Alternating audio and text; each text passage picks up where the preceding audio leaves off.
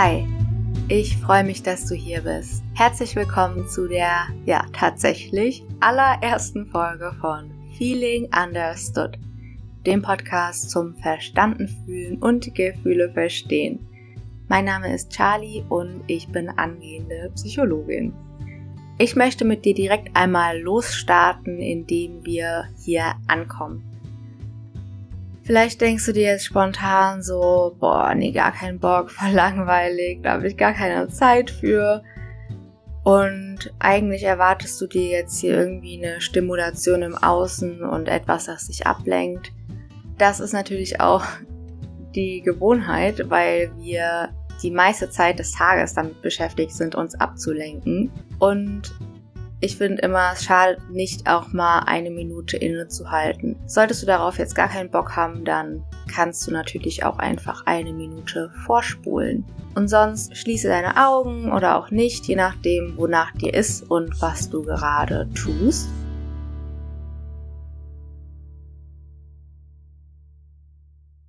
Atme einmal tief durch die Nase ein und durch den Mund wieder aus tief durch die Nase in deinen Bauch einatmen und ausatmen. Atme in deinen Bauch und lasse beim Ausatmen alles los.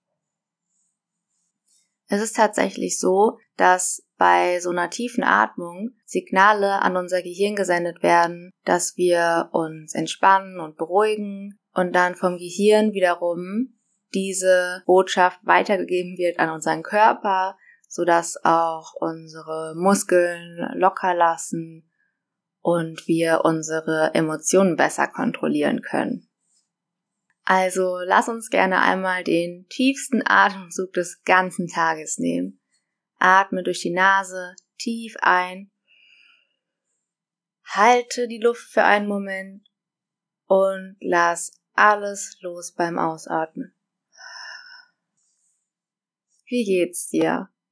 Ja, ich hoffe, du konntest gerade schon mal dich ein bisschen eintunen und bei dir selbst ankommen, gerade wenn du heute auch einen sehr anstrengenden Tag hinter dir hast und viel in deinem Kopf los war. Bei mir war es heute eigentlich recht entspannt. Ich habe, um da auch ganz ehrlich mit dir zu sein, heute schon mal diese Folge aufgenommen, diese erste Folge und habe mich da auch ganz intensiv drauf vorbereitet. Ich habe mir viele Seiten mit Notizen geschrieben, ja, so Stichworten, die ich dann alle durchgegangen bin und ich habe das dann nachbearbeitet und mir angehört. Äh, ja, dann dachte ich mir, hm, das klingt jetzt schon irgendwie ein bisschen wie so ein Vortrag in der Schule. Und da hätte ich persönlich halt nicht so Lust drauf, mir das anzuhören. Und deshalb mache ich das alles nochmal. Und jetzt sitze ich hier tatsächlich ohne jegliche Hilfsmittel.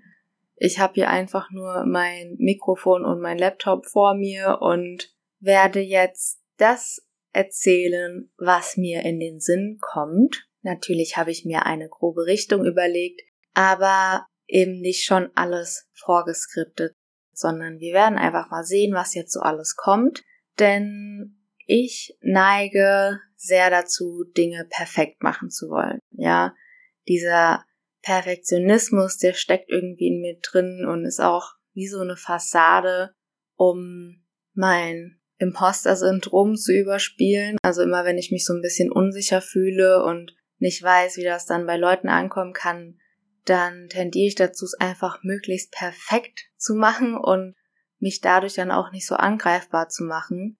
Aber dadurch geht halt auch irgendwie die Authentizität verloren und es wirkt unnahbar.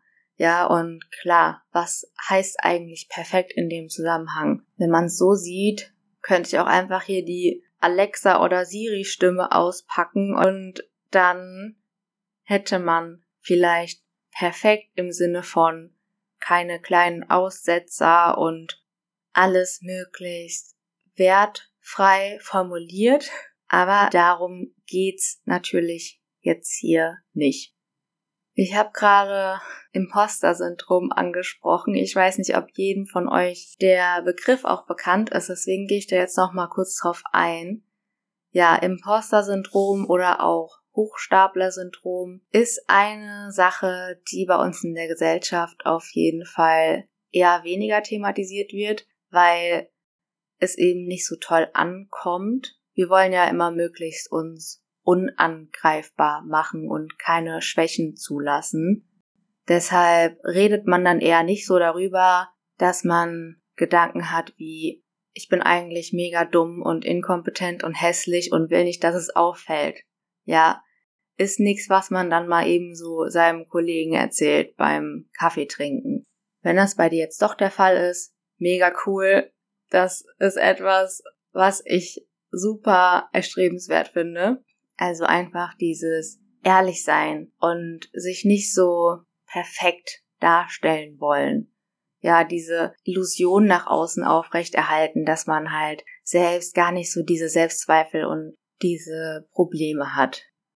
Was ja aber in sozialen Medien auch immer wieder angestrebt wird, um seinen Selbstwert darüber aufzubauen und von anderen bewundert zu werden, dafür, dass man so scheinbar fehlerfrei ist, kann dann natürlich dazu führen, dass man dann selbst irgendwann merkt, so, oh shit, jetzt feiern mich zwar alle, aber für etwas, das ich eigentlich gar nicht bin.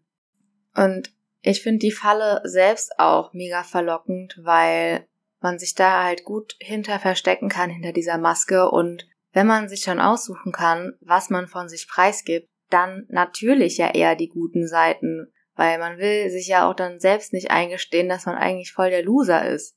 Oder es muss ja nicht gleich ganz so extrem sein, sondern auch einfach dieses, ja, ich bin halt traurig oder ich fühle gar nichts oder ich bin mega sauer oder ich schäme mich für bestimmte Dinge oder mir ist was peinlich, so diese Seiten. Das ist ja jetzt nichts, dass man irgendwie an die große Glocke hängen will. Und trotzdem ist es etwas, was wir alle in uns tragen. Ja, jedenfalls will ich jetzt dieser Falle des Perfektionismus dadurch entgehen, dass ich einfach hier sitze und drauf losrede und auch gezielt mal hier tiefe Einblicke in meine Gefühlswelt gebe und versuche mich da auch komplett frei zu machen von möglichen Scham- und Schuldgefühlen, weil wir brauchen einfach meiner Meinung nach mehr davon, dass Leute mal wirklich ehrlich aussprechen, wie es ist, damit auch andere Leute sehen können, hey, ich bin damit ja gar nicht alleine. So, jetzt bin ich kurz abgeschweift. So ist das, wenn man sich bewusst gegen eine klare Struktur entscheidet. Aber ich habe es noch gemerkt und komme wieder zurück zu dem Imposter-Syndrom. Ja, viele von euch werden bestimmt schon davon gehört haben. Und dann kann es auch sein, dass es jetzt ein bisschen langweilig ist, diese Wiederholung. Ich bin aber auch ein Freund davon, eine Freundin davon, Dinge sich mal doppelt und dreifach anhören zu können, weil man ja auch eventuell noch gar nicht alles, alles, alles darüber weiß und dann einem nochmal neue Aspekte bewusst werden können, wenn man das Ganze dann nochmal von einer anderen Person hört. Also wie gerade schon gesagt, Imposter- oder Hochstapler-Syndrom, das tritt oft auf, indem wir uns denken, oh, niemand darf jetzt hier mitkriegen, dass ich das eigentlich alles gar nicht kann oder dass ich nicht gut genug bin oder dass ich eigentlich gar nicht so schlau und kompetent bin, wie die andere Person vielleicht denkt. Und das ist tatsächlich etwas, das sehr verbreitet ist unter Menschen. Es kann auch sein, dass es einem erstmal gar nicht bewusst ist, weil man einfach davon noch nichts gehört hat und dann passiert es aktuell einfach immer nur sehr unterschwellig, dass man eben dieses Gefühl von Unzulänglichkeit und die entsprechenden Gedanken dazu hat. Ja, was kann man dagegen tun? Es ist tatsächlich so, also das war bei mir der Fall und bei vielen Leuten in meinem Umkreis auch so, dass es allein schon geholfen hat, dass man erfahren hat, dass es einen Begriff dafür gibt. Ja, weil das heißt ja, wenn es einen Begriff dafür gibt, haben das auch noch einige andere Menschen und man ist damit nicht alleine, sondern es ist halt tatsächlich eine kognitive Verzerrung und entspricht nicht der Wahrheit. Ja, das ist auch ein Merkmal davon, dass man diese Gedanken hat, nicht gut genug zu sein und dass es auffallen könnte, aber es gibt eben gar keine objektiven Kriterien oder Hinweise dafür. Und selbst wenn es dann mal Beweise dafür gäbe, dass es nicht so ist, dann neigen diese Leute mit Imposter-Syndrom, mich eingeschlossen dazu, das immer wieder darauf zurückzuführen, dass es ja eigentlich nur Glück war. So von wegen, oh, es war ja jetzt voll der Zufall, dass das passiert ist. Ich muss ganz ehrlich sagen, ich habe aktuell einen ziemlich guten Umgang mit meinem Imposter-Syndrom. Was mir auch wirklich gut tut, ist, da dann offen mit Leuten drüber zu sprechen. Ich habe zum Beispiel einen ganz klaren, offenen Austausch mit meiner besten Freundin. Wir haben auch dieses Adjektiv Imposterik für uns eingeführt und wir sagen dann, ja, äh, in der Situation oder bei dem Gespräch habe ich mich imposterig gefühlt und dann am Ende war es mega nice und es hat überhaupt keinen Sinn gemacht, diese Impostergedanken vorher zu haben. So oder so ähnlich. Vielleicht kannst du ja auch mal das Thema einfach offen mit Menschen ansprechen und ihnen davon erzählen. Vielleicht ist es dann noch ein bisschen ungewohnt am Anfang, aber das Schöne ist halt dadurch, dass wir selbst über diese eher sensiblen Themen sprechen, ja, diese vermeintlichen Schwächen von uns sprechen, geben wir anderen Menschen den Raum, das Gleiche zu tun. Und wir denken immer oft, dass es eine Schwäche ist, sich verletzlich zu zeigen. Und dabei haben Forscher herausgefunden, dass Verletzlichkeit ein Ausdruck von Mut und Stärke ist. Ich habe da auch letztens einen coolen TED Talk zugesehen von einem Australier. Er hieß, wenn ich mich nicht irre, Mike Cannon Brooks. Und er ist halt ein mega erfolgreicher Unternehmer. Er hat tausende Angestellte und eine Software, die von Millionen Menschen auf der ganzen Welt genutzt wird und auch im Weltraum eingesetzt wird. Und er beschreibt eben seine eigenen Imposter-Gedanken, beziehungsweise erzählt von Gesprächen, die er mit anderen sehr erfolgreichen Menschen geführt hat, die ihn dann überrascht haben, weil die ja auch diese Zweifel an sich haben und er meinte, dass gerade mit steigendem Erfolg die Gedanken noch immer mehr wurden, weil andere Leute dann auf ihn blicken als Experte und Vorbild und da steigt ja dann natürlich auch der Druck, diesem Bild der anderen gerecht zu werden.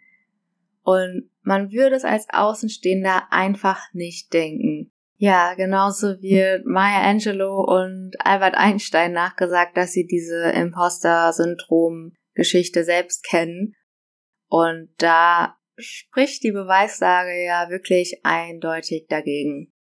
Nicht nur, dass es unangenehm ist, immer mit diesen Gedanken und den Gefühlen durchs Leben zu laufen, wird es halt auch problematisch, wenn wir dann nicht ins Handeln kommen, wenn wir uns dann davon abhalten lassen, etwas zu tun, weil wir so sehr Angst davor haben, dass andere rausfinden, dass wir eigentlich ein Hochstapler sind. Und genauso gibt's auch noch andere Dinge, die einen abhalten können, davon etwas zu tun. Ich spreche natürlich auch aus aktuellem Anlass, ja, wie ihr alle wisst, ist das hier gerade meine allererste Podcast-Folge und das kommt auch nicht von ungefähr, dass ich jetzt hiermit anfange. Also es war schon auch eine bewusste Entscheidung, wo ich für mich jetzt längere Zeit abgewogen habe, soll ich das machen oder eher nicht?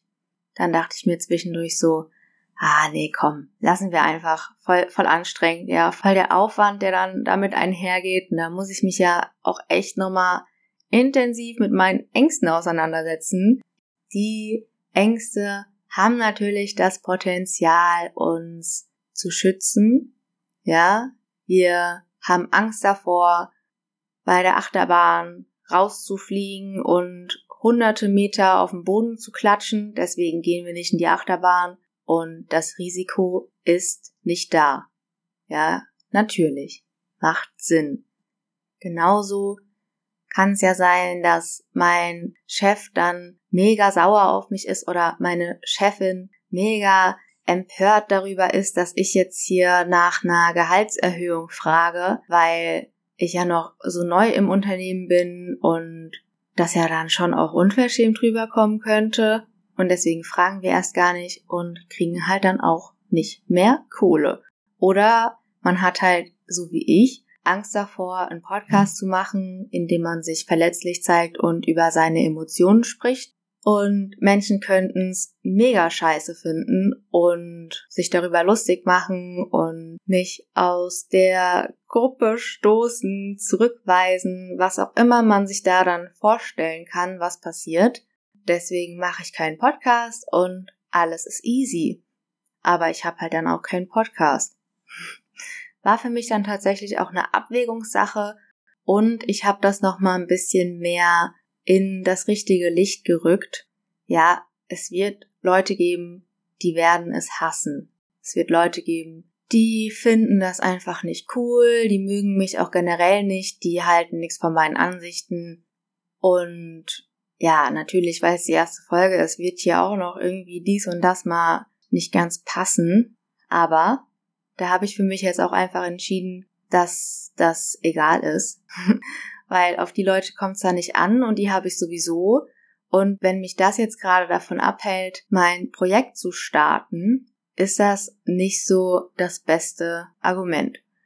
Ja, ich bin in den letzten Jahren ein großer Fan davon geworden, Argumente zu finden. Es hat mir auch früher in meiner Kindheit und meiner Jugend immer wieder gefehlt. Ist auch klar, wir alle können als Kinder noch nicht gut argumentieren, weil uns dieser rationale Verstand fehlt erst, beziehungsweise er ist noch nicht ganz ausgebildet und wir nehmen erstmal alles persönlich.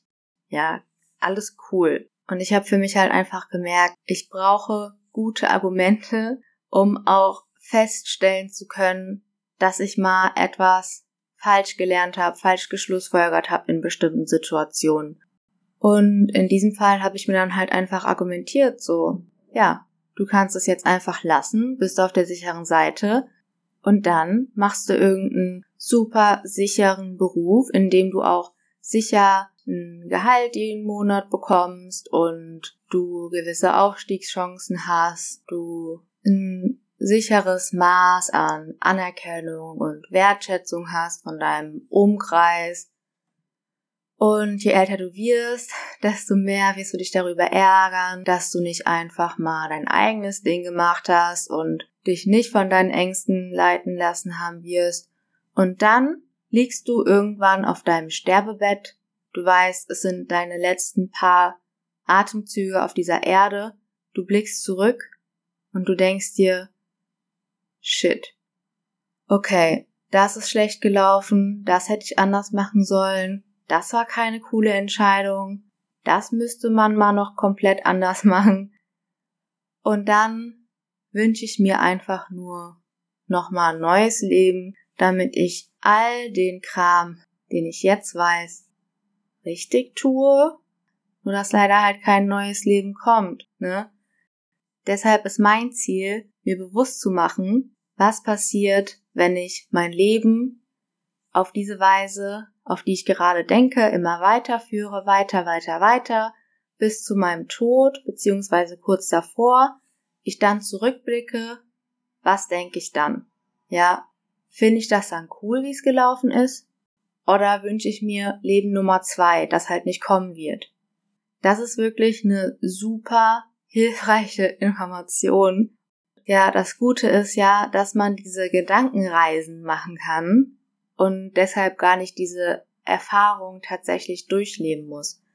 Ich kann jetzt hier auf meinem Stuhl sitzen und mir innerhalb von drei Sekunden vorstellen, wie ich mich wohl in 70 Jahren fühlen werde und dann entscheiden, dass ich diese Informationen jetzt in mein Leben integriere, um nicht diese total beschissene Erfahrung machen zu müssen ist natürlich dann jetzt eine klare Sache, aber es kann sein, dass ich nächste Woche, wenn ich mich beeile, um pünktlich zu einem Termin zu kommen und den Müll runterbringe und dann das Handy klingelt und ich sehe, dass es eine Person ist, mit der ich eher ein schwieriges Telefonat führen werde, dann kann es sein, dass ich schon wieder genau diese tolle Erkenntnis von jetzt diesem Moment vergessen habe. Deshalb ist die große Herausforderung, sich das immer wieder auch im Laufe des Lebens bewusst zu machen und die Nervenbahnen im Gehirn zu trainieren, die mit diesem Gedanken zusammenhängen. Also sich hier das wundervolle Prinzip der Neuroplastizität zunutze zu machen und immer wieder die gleichen Nervenbahnen zu stärken, die man auch stärken will, damit die Verbindungen zwischen den Synapsen immer stärker werden und je öfter man das macht, passiert das eben dann auch beim nächsten Mal umso leichter und es kann die gleiche Bahn aktiviert werden, die gleiche Verbindung aktiviert werden und es flutscht einfach. Ich möchte in dem Zusammenhang auch noch kurz auf einen weiteren Aspekt zu sprechen kommen, der in dem Zusammenhang mega hinderlich sein kann, wenn man vorhat, was Neues zu starten. Und zwar negative Glaubenssätze. Ist auch gerade in aller Munde und nicht zu Unrecht, weil es tatsächlich so wichtig ist und so viel ausmacht, was wir für Glaubenssätze haben. Also was wir glauben über uns und das Leben. Und es wird in der Psychologie oft unterschieden zwischen positiven und negativen Glaubenssätzen, also in Bezug darauf, ob sie förderlich für einen selbst sind oder eben nicht. Wie ihr euch wahrscheinlich jetzt denken könnt, sind es natürlich vor allem die negativen Glaubenssätze, die uns davon abhalten, etwas zu tun. Gerade wenn es so eine Sache ist, die nicht ganz sicher ist und in der wir einfach noch nicht so viele Erfahrungswerte gesammelt haben.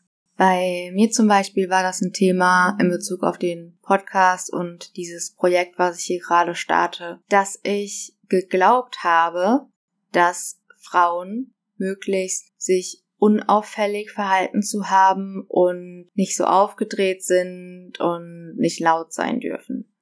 Das ist auch für mich ziemlich klar auf eine Erfahrung in meiner Kindheit zurückzuführen, beziehungsweise mit Sicherheit auch auf mehrere, aber eine ist mir da noch sehr präsent im Kopf. Das war so in der ersten oder zweiten Klasse.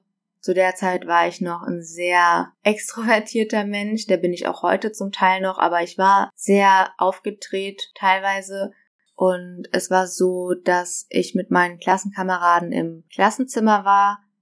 Es war kein Lehrer, keine Lehrerin da zu dem Zeitpunkt und wir haben einfach nur irgendeinen Quatsch gemacht. Ja, ich war dann da auch vorne mit dabei, hab mit noch einem anderen Klassenkamerad dann da irgendwelche Sprüche gemacht ja so ein bisschen die Unterhalterrolle eingenommen. Dann kam die Vertretungslehrerin zurück. Sie hat das gesehen und ist mega ausgeflippt. Ich kann das auch heute bis heute noch nicht ganz verstehen, was da passiert ist, aber sie hat mir auf jeden Fall das Gefühl gegeben, das geht gar nicht klar, sich so zu verhalten. Sie hat auch einen Brief an meine Eltern geschrieben und ja, heute denke ich mir, Wahrscheinlich hat sie selbst eben gedacht, dass man als Frau nicht so aufgedreht zu sein hat, nicht so vorlaut zu sein hat, so einen auf lustig machen sollte. Und dann hat sie das eben in diesem kleinen Mädchen gesehen und sich gedacht, oh je, da muss ich direkt mal was gegen tun. So habe ich das dann mitgenommen. Also diese lustige Klassenclown-Art war in dem Moment für mich auf jeden Fall gestorben. Ja, es gibt auch noch so viele andere Gründe, die einen davon abhalten können zu starten. Es ist auch gar nicht mein Anspruch, jetzt hier in dieser Folge das komplett vollständig abgedeckt zu haben. Für mich war es auf jeden Fall, um das noch einmal zusammenzufassen, auch was ich jetzt schon gesagt habe, einmal diese Sache mit dem Perfektionismus, dann Imposter-Syndrom, Angst, Angst davor, abgelehnt zu werden und zurückgewiesen zu werden und die negativen Glaubenssätze, eben auch vor allem, wie man als Frau zu sein hat. Da möchte ich auch noch mal kurz jetzt ergänzen, bei dem Perfektionismus ist es bei mir so, dass ich diesen Antreiber sei perfekt sehr ausgeprägt habe. Bezüglich der Antreiber ist mir nämlich jetzt gerade noch eingefallen, da haben wir alle immer verschiedene von.